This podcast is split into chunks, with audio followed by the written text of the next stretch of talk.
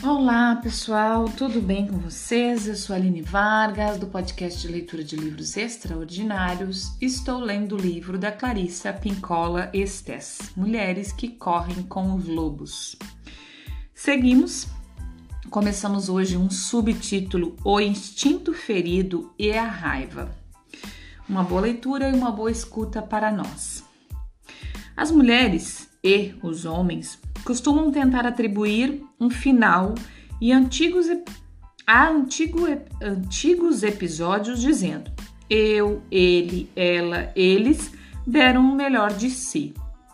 No entanto, dizer que eles deram o melhor de si não equivale ao perdão.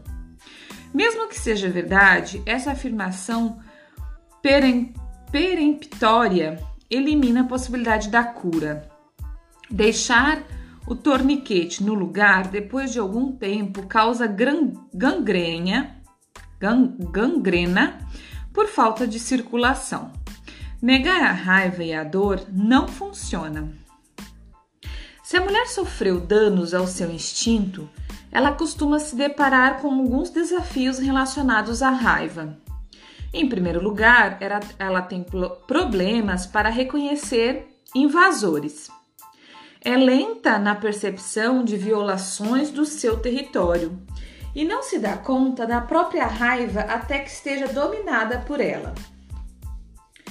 Como o homem no início de As Árvores Ressecadas, sua fúria se abate sobre ela como uma espécie de emboscada.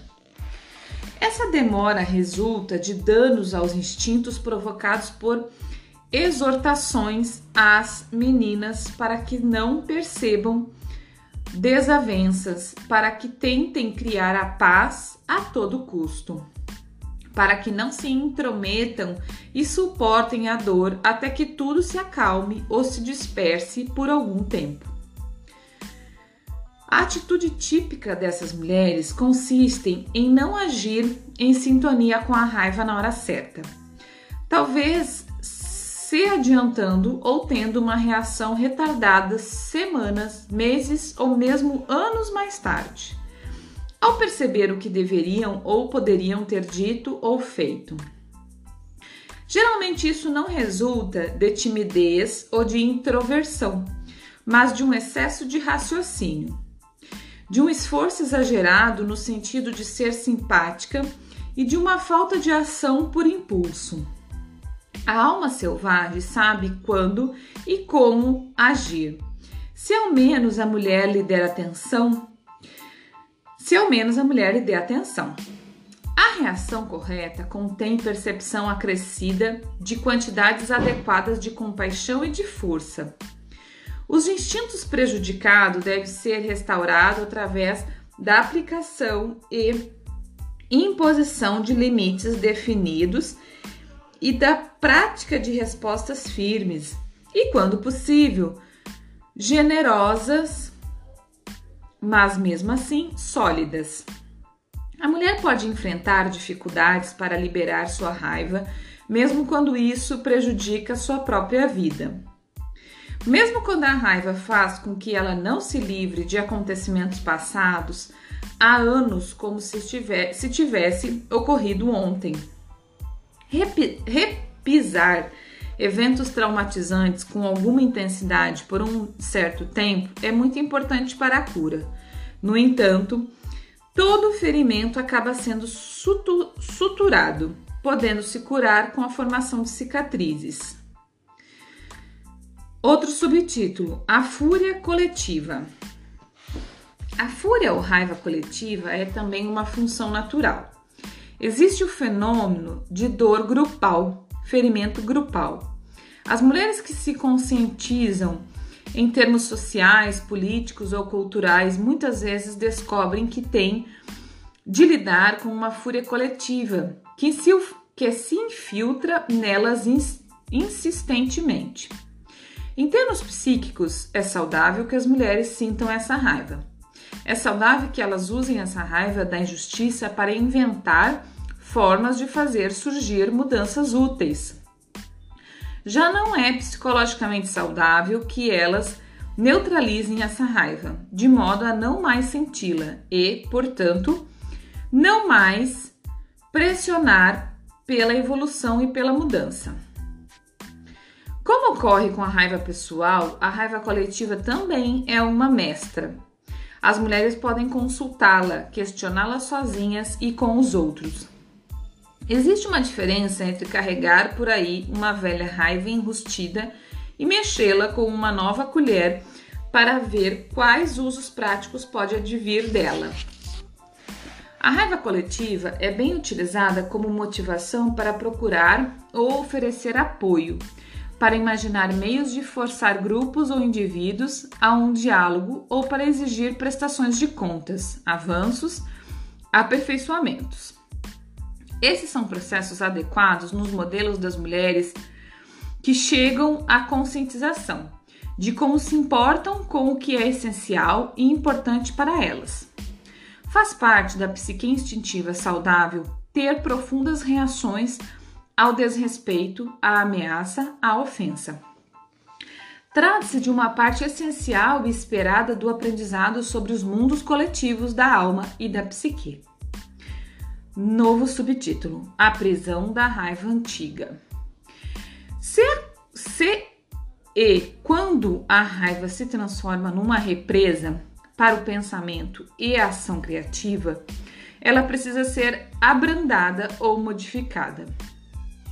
Para quem passou bastante tempo elaborando algum trauma, quer ele tenha sido provocado pela crueldade, negligência, falta de respeito, falta de responsabilidade, arrogância ou ignorância de alguém, quer por obra do destino um dia chega a hora de perdoar, a fim de liberar a psique para que ela volte a um estado normal de calma e paz. Quando a mulher enfrenta dificuldades para se livrar da raiva ou da fúria, muitas vezes é porque ela está usando a raiva para ganhar forças. Embora a princípio essa possa ter sido uma decisão sábia, com o tempo ela precisa ter cuidado pois a raiva constante é um fogo que queima sua própria energia vital. Encontrar-se nesse estado é como voar pela vida com o pé na tábua, como tentar levar uma vida equilibrada com o pé no acelerador até o fundo. O ímpeto, o ímpeto da fúria não deve ser considerado um substituto da vida cheia de paixão. Não é a vida na sua melhor forma. Trata-se de uma defesa cuja manutenção é muito cara, depois de passada a necessidade da sua proteção. Após algum tempo, ela arde incessantemente, polui nossas ideias com sua fumaça negra e prejudica outras formas de visão e de percepção. Não vou, porém, lhe dizer a mentira deslavada que você tem condições de eliminar toda a sua fúria hoje ou na semana que vem e que estará livre dela para sempre. A angústia e o tormento de tempos passados costumam surgir na psique numa frequência cíclica. Embora um expurgo profundo elimine a maior parte da dor e da fúria, nunca se consegue varrer completamente todo o resíduo. Ele deveria, no entanto, deixar cinzas bem leves, não um fogo voraz. Por isso, a limpeza da fúria residual precisa se tornar um ritual de higiene periódica, um ritual que nos libera, pois carregar a raiva antiga, além do ponto de sua utilidade, equivale a carregar uma ansiedade constante, mesmo que inconsciente. Às vezes, as pessoas que confundem e pensam que estar presa a uma raiva ultrapassada significa queixas e enfurecimentos, acessos de raiva e de atirar coisas. Na maioria dos casos, não é assim que funciona. Presas, estar presa significa estar cansada o tempo todo, ter uma grossa camada de, de cinismo, destruir a esperança, frustrar o novo, o promissor. Significa ter medo de perder antes de abrir a boca. Significa chegar ao ponto de ebulição por dentro, deixando transparecer ou não. significa amargos silêncios defensivos, significa sentir-se desamparada. Existe, porém, uma saída, e é através do perdão. Ora, através do perdão, você dirá num tom de repúdio: qualquer coisa menos isso. Qualquer coisa menos isso. No fundo, você sabe que um dia tudo se resumirá a isso. Pode ser que isso só chegue ao seu leito de morte, mas chegará. Pense no seguinte: muitas pessoas têm dificuldades com o perdão porque eles ensinam. Desculpa, porque lhes ensinaram que ele é um ato único a ser concluído de uma vez. Isso não é correto. O perdão tem muitas camadas, muitas estações. Na nossa cultura, existe a ideia de que o perdão é absoluto tudo ou nada. Também nos ensinam que perdoar significa fechar os olhos, agir como se algo não tivesse ocorrido. Isso também não é verdade. A mulher que conseguir atingir 95% de perdão de alguém ou de algum acontecimento trágico e danoso está praticamente qualificada para a beatificação, se não para a santidade. Se ela sentir uns 75% de perdão e 25% de, de não sei se vou um dia conseguir perdoar totalmente e nem sei se, isso, se quero isso, está mais próxima do normal. No entanto, 60% de perdão, acompanhados de 40% de não sei, não tenho certeza e ainda estou pensando nisso, já são uma atitude decididamente satisfatória. O nível de perdão de 50% ou menos pode ser considerado como esforço em andamento. Menos de 10%? Ou você está apenas começando ou ainda não está se esforçando. Seja como for, quando tiver passado um pouco da metade do caminho, o resto virá com o tempo, geralmente em pequenos aumentos graduais. O aspecto importante do perdão consiste em começar a persistir começar e persistir. A conclusão do processo é trabalho para a vida toda. Você dispõe do resto da sua vida para trabalhar nos percentuais residuais. Na realidade, se pudéssemos entender tudo, tudo poderia ser perdoado. Para a maioria das pessoas, porém, é preciso muito tempo no banho alquímico para chegar a este ponto. Está certo. Nós dispomos da cura e por isso temos a paciência para acompanhar o processo. Algumas pessoas, graças ao seu temperamento inato, têm maior facilidade para perdoar do que outras. Para alguns, trata-se de um dom, para a maioria, trata-se de uma técnica a ser aprendida. A sensibilidade e a vitalidade essencial parecem afetar a capacidade de dar pouca importância às coisas. A sensibilidade e a vitalidade intensa nem sempre permite que injustiças sejam ignoradas com facilidade. O fato de você não perdoar facilmente não quer dizer que você seja má. Você também não é santa só por, por perdoar. Desculpa. Você também não é santa só por perdoar facilmente. Cada coisa ao seu tempo. Para uma cura real, porém, precisamos dizer a nossa verdade. E não só a nossa dor e o nosso lamento, mas também o mal que foi causado. A raiva e revolta e o desejo de autopunição ou de vingança que foi evocado em nós. A velha curandeira da psique compreende a natureza humana com todas as suas fraquezas e concede o perdão com base no relato da verdade nua e crua. Ela, não dá apenas uma segunda chance, na maior parte das vezes dá muitas chances. Examinemos os quatro níveis de perdão que venho usando no meu trabalho com pessoas traumatizadas ao longo dos anos. Cada nível tem alguma, algumas camadas. Pode-se lidar com eles em qualquer ordem e pelo tempo que se deseje, mas a seguir eles estão relacionados na ordem que sugiro a minhas clientes. Os quatro estágios do perdão. 1. Um, deixar passar. Deixar a questão em paz. 2. Controlar-se. Reunir, renunciar, desculpa, renunciar à punição. 3. Esquecer, afastar da memória, recusar-se a, rep, a reprisar. Desculpa, a repisar. Isso. 4. Perdoar. O abandono da dúvida. Uh, desculpa, o abandono da dívida. então, nós vamos começar no próximo episódio com o primeiro passo: deixar passar, certo? Tem uma partezinha para cada um desses passos que ela vai nos, nos falar. Certo, pessoal? Por hoje é isso.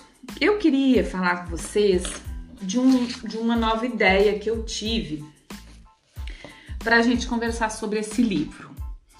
Quem vem lendo ele comigo desde o início já me escutou muitas vezes falar sobre a vontade que eu tenho de receber o feedback de vocês, né? E isso pelas redes sociais aconteceu muito pouco. Uma, duas pessoas falou comigo só de como sente esse livro, de como sente a leitura. Mas ontem me veio na cabeça uma ideia diferente. Então, a partir de hoje, neste episódio, eu vou começar a sugerir e a convidar vocês a uma forma diferente de comunicação. É, vou pedir para quem tiver interesse me mandar um e-mail relatando ou contando uma história específica da sua vida, é, que tenha dúvidas, dificuldade, vontade de conversar, de expressar, ou é, falando o que sente em relação à leitura do livro, o que, que o livro ajudou, piorou, é, o que quiser. O e-mail é, para o endereço Aline, esse Aline é com Y no meio Y no fim, eu vou deixar na descrição do episódio aqui também. Então, Aline, Y no meio Y no fim, Aline Vargas, arroba hotmail.com. Na descrição aqui do episódio vai ter o endereço do e-mail. E aí você, se tiver vontade, se tocar no seu coração, me manda um e-mail. Como vai funcionar? Eu vou responder esse e-mail conforme for o que o assunto que vier, né? E a gente vai juntos decidir se a gente traz esse esse e-mail para uma conversa no episódio, falando sobre a história da pessoa, se a pessoa quiser, né?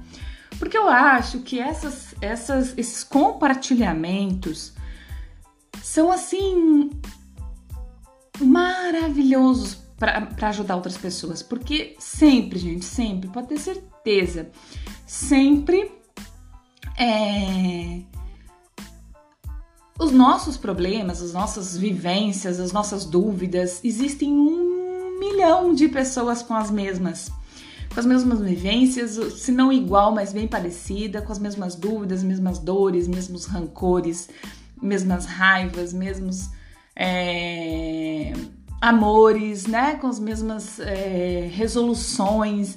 Então, assim, eu acho que esse compartilhamento é muito, muito bom, muito bom. Primeiro que a gente falar, né? E, e às vezes na forma de escrever, não necessariamente falando com voz, mas falando na escrita, já é uma forma de terapia. Quando você escreve ou fala, você já está colocando para fora, para o entendimento de si mesmo, né? E para escutar você mesmo as suas dores. Isso já é uma forma de terapia. Um retorno de alguém é uma outra forma de terapia e a colocação disso para um bate-papo é outra forma de terapia, né? Para ajudar outras pessoas, para você mesmo escutar a sua história, enfim. Então, ontem me deu essa vontade de começar a sugerir e todo episódio eu vou fazer isso, sugerir que me mandem este e-mail falando o que quiser sobre esse, sobre esse assunto do livro, da sua vida, certo? Então era isso. Por hoje, muito obrigada. Até o próximo episódio. Bom dia, boa tarde, boa noite.